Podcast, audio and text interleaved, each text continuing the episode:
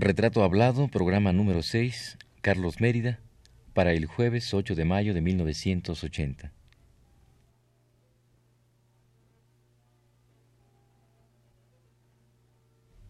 Radio UNAM presenta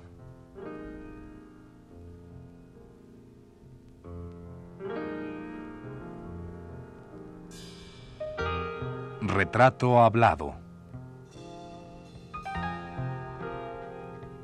Carlos Mérida.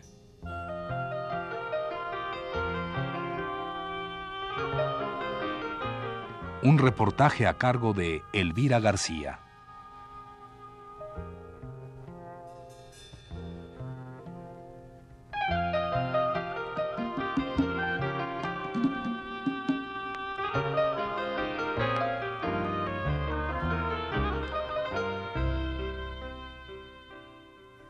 La vida de Carlos Mérida, a partir de los años 30, transcurre ya plena de trabajo.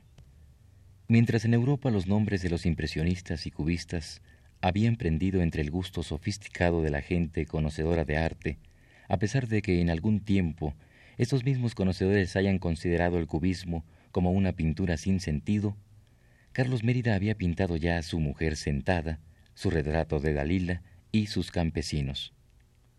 Mientras, Amadeo Modigliani, Henri Matisse y Pablo Picasso disfrutaban ya los frutos de su rebeldía artística. Carlos Mérida se encaminaba en busca de los rasgos más definitorios de su pintura.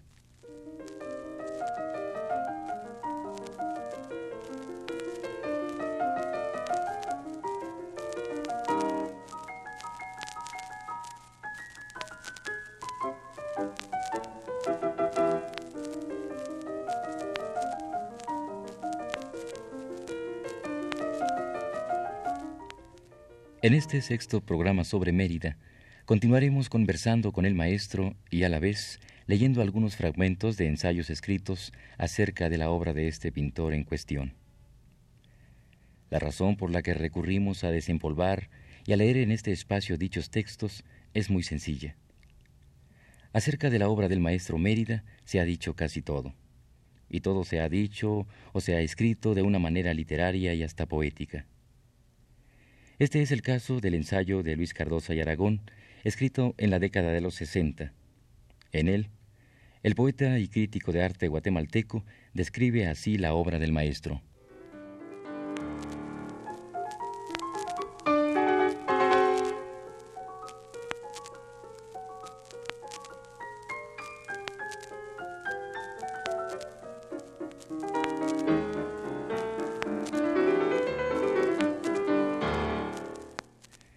Su dibujo es lento, arabesco, sensible, o bien rígido y decorativo, siempre en función de otro trazo. La forma construida a base de matices, de calidades, de transparencias, de insinuado volumen, se basta a sí misma. El afán es analítico, captar elementalmente la esencia inmediata de las cosas. El color, fino y logrado desde los comienzos, es sutil en matices. En la obra primera apunta ya la intención ornamental que no abandonará nunca, basada en artesanías populares de Guatemala, códices, textiles, máscaras, jícaras, cerámica, seducido por la organización lineal y siempre con ritmos admirables.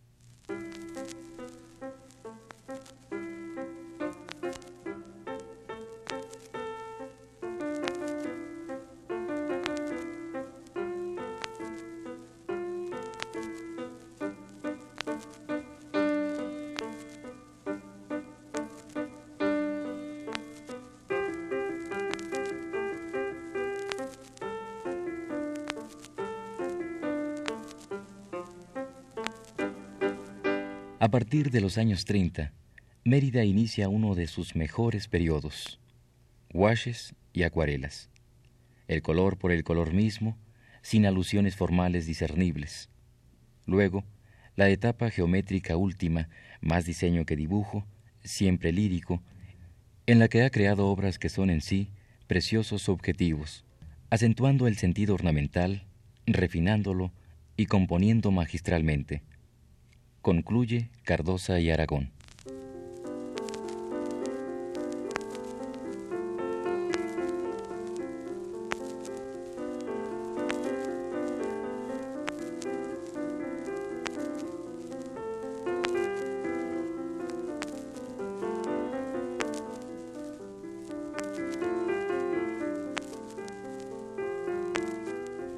Paralelamente a su evolución como pintor, Carlos Mérida va desarrollando más y más actividades en torno al arte en general, actividades que le darán un mejor conocimiento de su arte personal.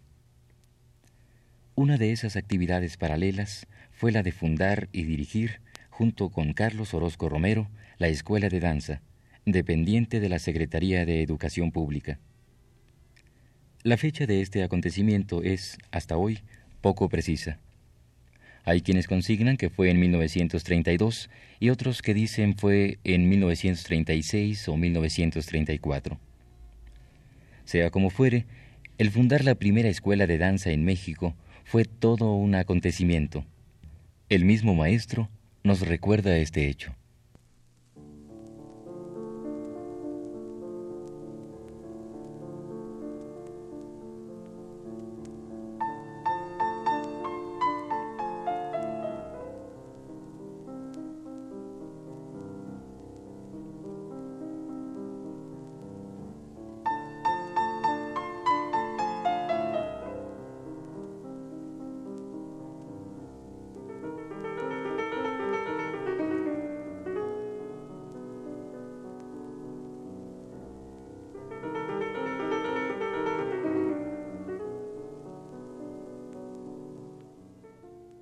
Eh, otro hecho relevante de su actividad en México, en su segunda época de vivir aquí, segunda y definitiva, es el ser fundador de la Escuela de Danza de la Secretaría de Educación Pública.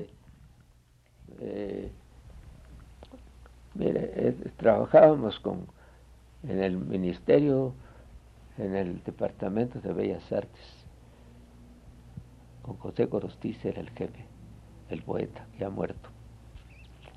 Entonces se nos ocurrió que se podía ver, modificar las enseñanzas de la danza. Como a mí todo me interesaba, me dijo, te voy a nombrar director. Muy bien, y lo voy a hacer. Vamos a hacer una cosa mexicana. La técnica no la vamos a olvidar. Entonces en la propia secretaría le instalamos. Yo mandé a hacer salones y mandé a hacer esto, conseguí maestros, eh, colaboradores, Panchito Domínguez, Carlos eh, Orozco Romero y, Tamayo mismo, otros, otros muchachos entusiastas que nos ayudaron a formar esto. Buscábamos maestros buenos, eh, teníamos concheros en la escuela de danza para enseñar, hicimos en el Teatro Hidalgo porque no nos admitían en el Palacio de Bellas Artes todavía. Nos mandaban al Teatro Hidalgo que era por la barriada y ahí hacíamos nuestros primeros pininos sobre las, la música, las danzas que nosotros queríamos hacer, de, ya de tendencia mexicana. Pasé haciendo esto, pues unos dos o tres años o cuatro. Me interesaba mucho. Pero, perdón, ¿era danza de danza de con, con técnica moderna y todo eso? Hacíamos danza moderna, Trajimos a la señora Sokolow y hicimos miles de historias para que todo fuera completo. Pero la técnica de baile se hacía, se hacía la, completamente la, danza clásica, porque esa desarrolla el cuerpo del, del bailarín. Eso es todo. Es, es la más completa que hay para que el bailarín tenga soltura en sus movimientos. Pero la danza nueva tenía que ser, porque también había que enseñarla. Tiene otros aspectos. Es decir, que la intención de usted era crear una, una expresión eminentemente nacional sobre en, la danza. Crear una danza que fuera mexicana. Ha costado mucho y todavía no se logra. La pintura un poco más. La danza, pues, yo la tuve que dejar porque me dediqué a otras cosas. Pero yo no era bailarín tampoco. Yo hacía mi trabajo de otro modo. ¿Y? Hacía yo escenografías. Trabajé mucho con eso. Sí, esto, esta situación se da en varios pintores que hacen escenografía para obras de teatro o para danza, ¿no? había una, una retroalimentación de todos los de, todas, las eh, disciplinas, entonces, eh, son ¿Usted, aspectos ¿usted a qué lo atribuye todo este, toda esta unión entre uno y otra arte? Pues, no sé qué pase, pero Hay gente, por ejemplo, que se dedica propiamente a la pintura. Usted tiene al maestro Tamayo, él es un pintor, es pintura. En cambio yo hago muchas cosas.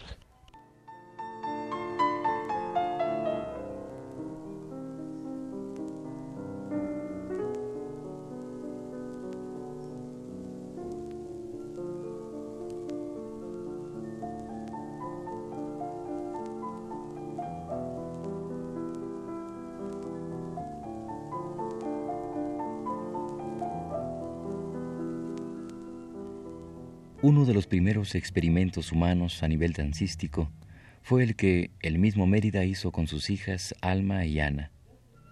Recién fundada la escuela, las inscribió para que tomaran clase. Muy pronto, Alma abandonó esta dura disciplina y Ana continuó en ella hasta llegar a ser una primera figura y pilar importante del movimiento de danza moderna mexicana. La misma Mérida habla de su padre y de aquellos tiempos.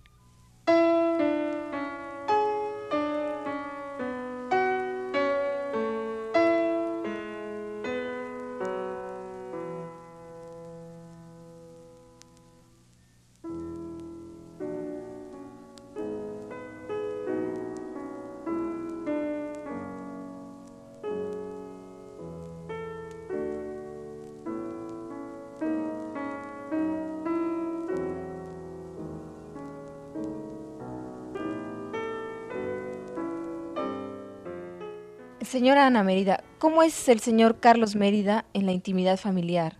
¿Cómo lo describiría usted su hija?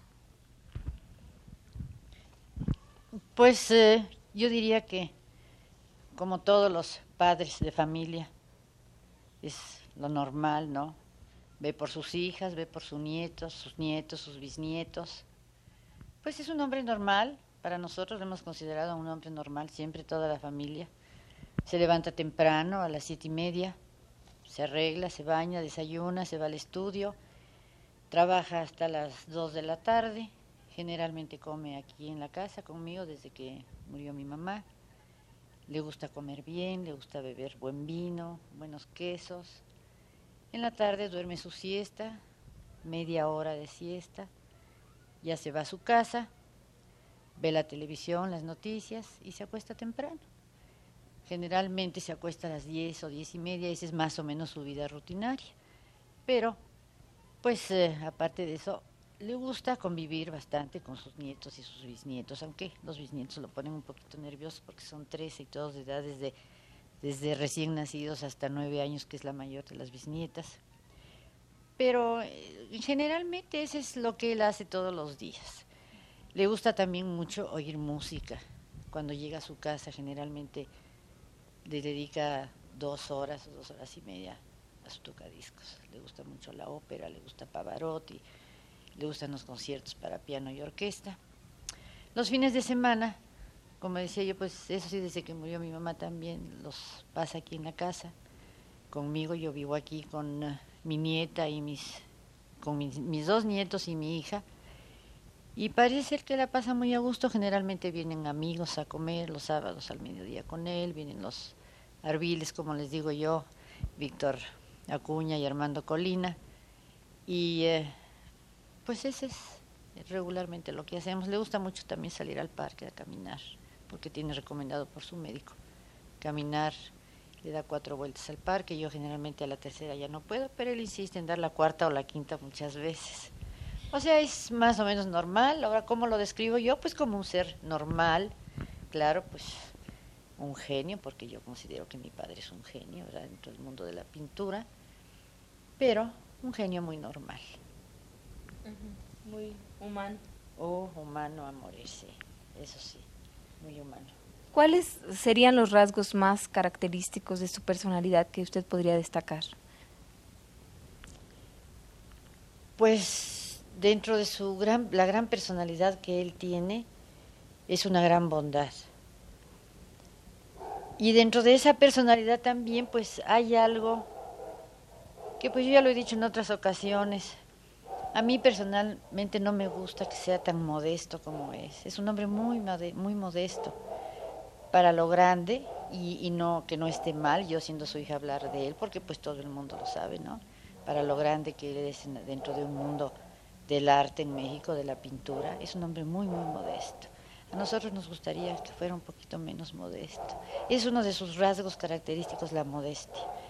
Y otra que es muy buena, pues es la bondad. Es una gente muy bondadosa, muy, muy bondadosa y demuestra esa bondad y ese cariño siempre a todos los que lo rodean y pues primordialmente a su familia. ¿Qué ha significado para usted, usted como bailarina que ha sido, eh, vivir con un hombre que, ama el color, la luz, la música, todo esto? ¿De alguna manera esto fue una motivación para su elección de la, de la, danza como su carrera? Pues eh, no, yo creo que indiscutiblemente él ha tenido una parte muy primordial en, en mi carrera como bailarina y coreógrafa. Pero todo eso fue, se fue gestando muy naturalmente cuando él lo nombraron director de la Escuela Nacional de Danza en 1936. Este, pues a mí me ilusionó mucho ir a tomar clase de baile. Y poco a poco me fui dando cuenta que esa era mi vocación y que eso era lo que yo quería hacer en la vida, ser bailarina y después ser coreógrafa y, en fin, toda la vida artística dentro del mundo de la danza que yo he tenido, pero indiscutiblemente que, pues queriendo o no, él influyó en mí, influyó porque vivíamos un mundo en el que yo convivía con grandes pintores, grandes músicos, grandes artistas que estaban en mi casa todo el día y eso pues iba influyendo notoriamente en mi formación como bailarina. Él dice que no, que él no, no influyó para nada en mí, pero yo digo que evidentemente influyó muchísimo, pero en una forma normal y natural dentro de lo que se convive con un artista como lo he hecho yo con él, pues desde que nací, claro, es mi padre, y aún ya cuando yo me casé y me separé de la casa y todo esto, este, él siguió trabajando conmigo y tan es así que pues ha hecho muchas escenografías para, para ballets que yo he creado y él ha sido mi crítico número uno. Él me dice si las cosas le parecen bien o mal. Siempre platico las ideas que tengo con él, pero indudablemente que sí, ha influido muchísimo. Pero yo lo he notado, como lo vuelvo a repetir, en una forma normal, porque esa ha sido nuestra vida, convivir con artistas, con bailarines, con músicos, con pintores, con eh, intelectuales, y pues eso fue contribuyendo a mi formación.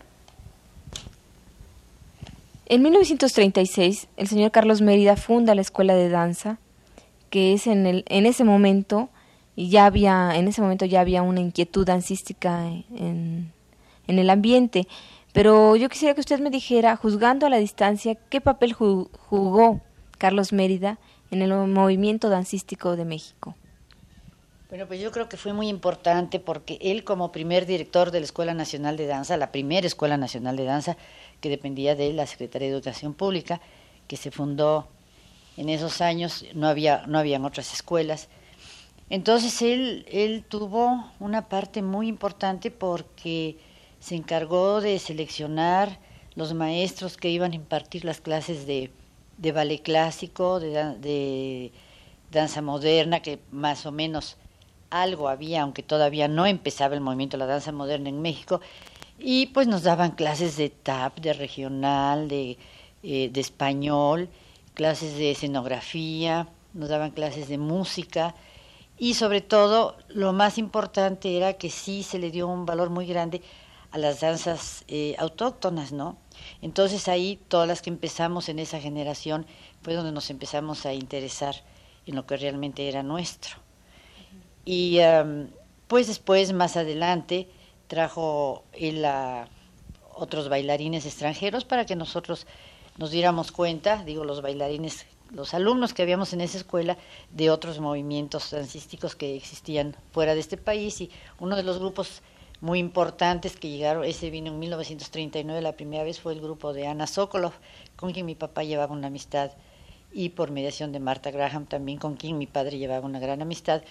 Llegó aquí el primer grupo de danza moderna, realmente se le puede llamar, que era el grupo de Ana Sokolov. Tuvimos oportunidad de ver dos grandes obras que trajo, una que se llamaba La Matanza de los Inocentes, que era una un homenaje a los niños muertos en la revolución en, España, ¿no?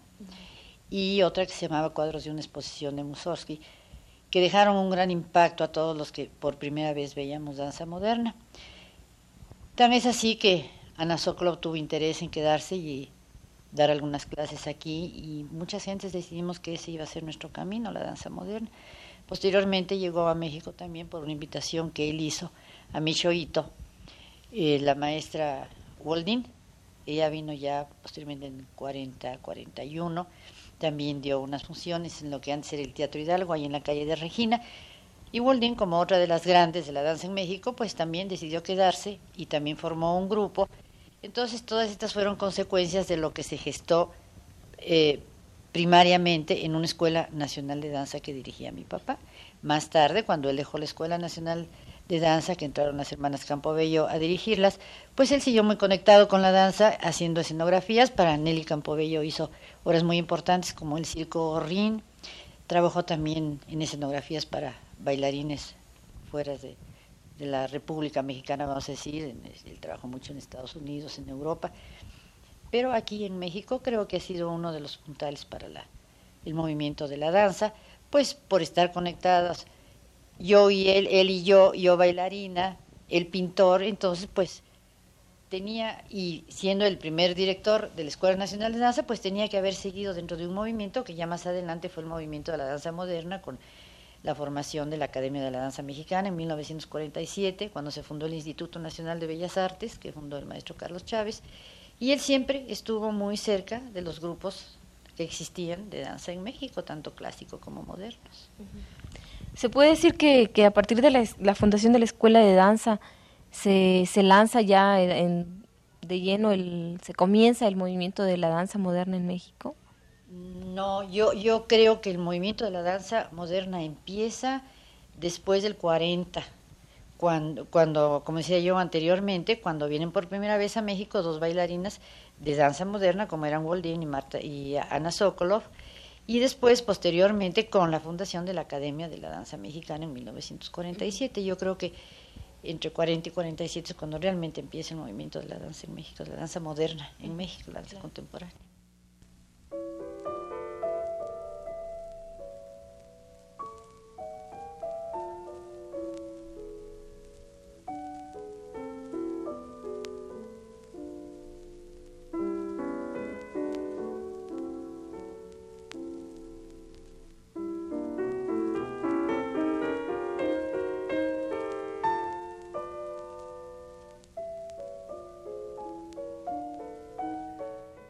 Luego de esa breve etapa en la escuela de danza, Carlos Mérida continuó su trabajo pictórico, tal y como siempre lo había hecho, pero sin abandonar del todo la danza, pues desde ese tiempo y hasta la fecha ha realizado innumerables escenografías para coreografías nacionales, sobre todo para las creadas por su hija Ana Mérida.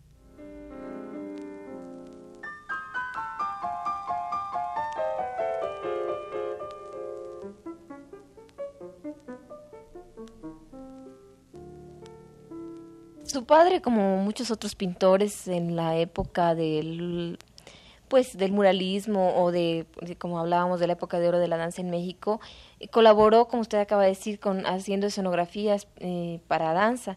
¿Usted qué opina de toda esta, esta mm, fusión que había entre diversas disciplinas artísticas para hacerla, enriquecerlas? ¿Qué opina usted de ello? En caso de Tamayo, incluso que hizo también escenografías para algunas eh, coreografías, su padre que hace escenografía también.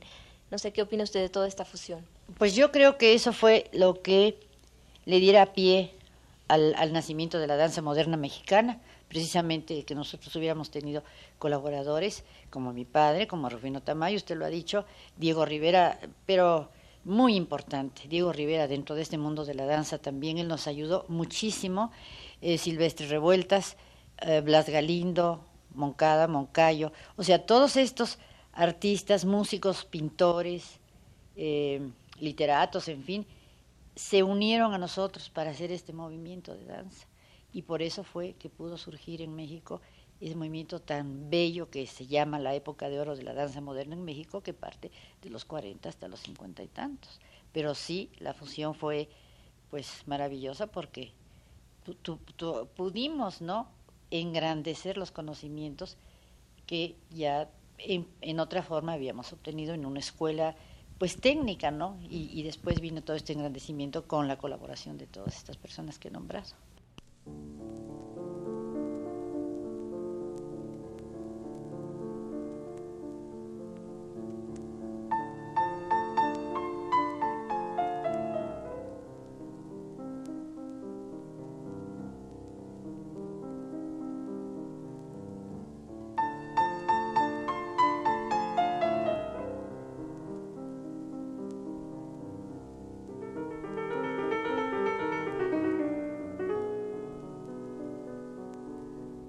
Pero la vida del hombre y del pintor no se detiene allí.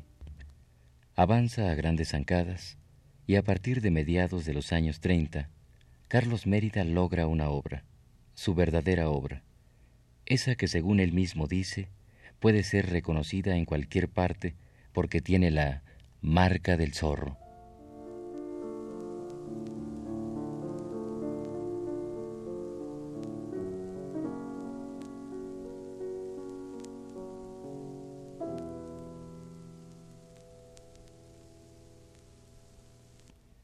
Esta fue la sexta parte del programa sobre Carlos Mérida.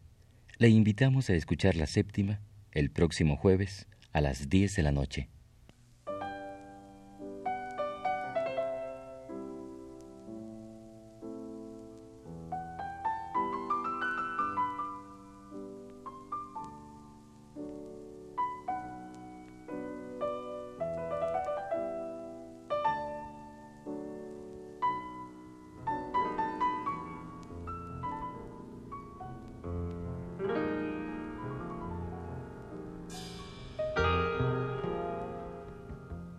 Radio UNAM presentó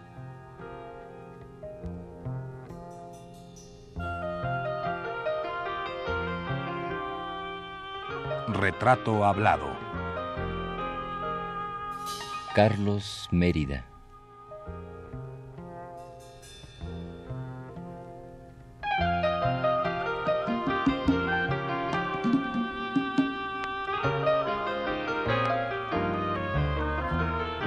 Un reportaje a cargo de Elvira García.